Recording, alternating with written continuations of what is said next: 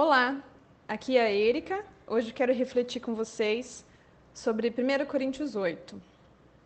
Nesse capítulo da carta de Paulo, ele fala de uma situação que não é muito comum no Brasil, pelo menos não de forma literal, que é o sacrifício de comida a deuses ou ídolos.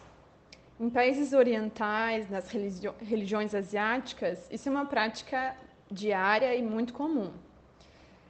Mas eu acho que o conteúdo dessa carta, desse texto, nos cutuca num aspecto muito forte da cultura ocidental, que é o individualismo.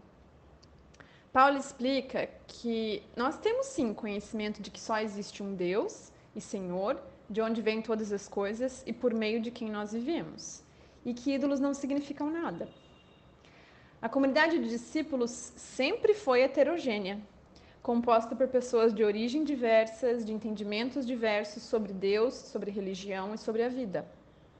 Ou seja, sempre vai ter gente em estágios diferentes de fé, de entendimento e de amadurecimento. Nós no Ocidente valorizamos muito o intelecto, o estudo, a leitura e o conhecimento.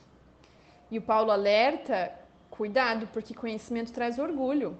E quem pensa que conhece muito não conhece como deveria se sentir importante ou superior porque acha que tem entendimento é um engano. Ou pior, né, isso pode gerar, é, promover desavenças ou rompimentos na comunidade, o que é uma questão muito séria. A recomendação de Paulo para a comunidade dos crentes de Corinto, e que eu acho que cabe muito para nós, é prestar atenção nos outros. Eu posso ter anos de caminhada, de estudo e ter encontrado liberdade no meu entendimento de Deus mas eu devo viver de forma que edifique o coletivo e não caminhar sozinho. Que o meu esclarecimento, a minha liberdade, não causem escândalo ou tropeço ou obstáculo para a fé do irmão que é mais novo na fé. Caminhar em comunidade é um desdobramento do amor, e aquele que ama é conhecido por Deus. Jesus fala para os discípulos que eles serão reconhecidos por amarem uns aos outros.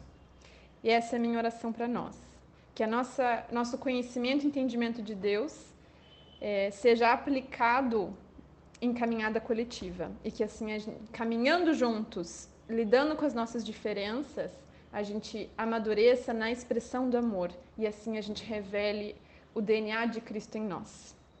Que Deus nos abençoe.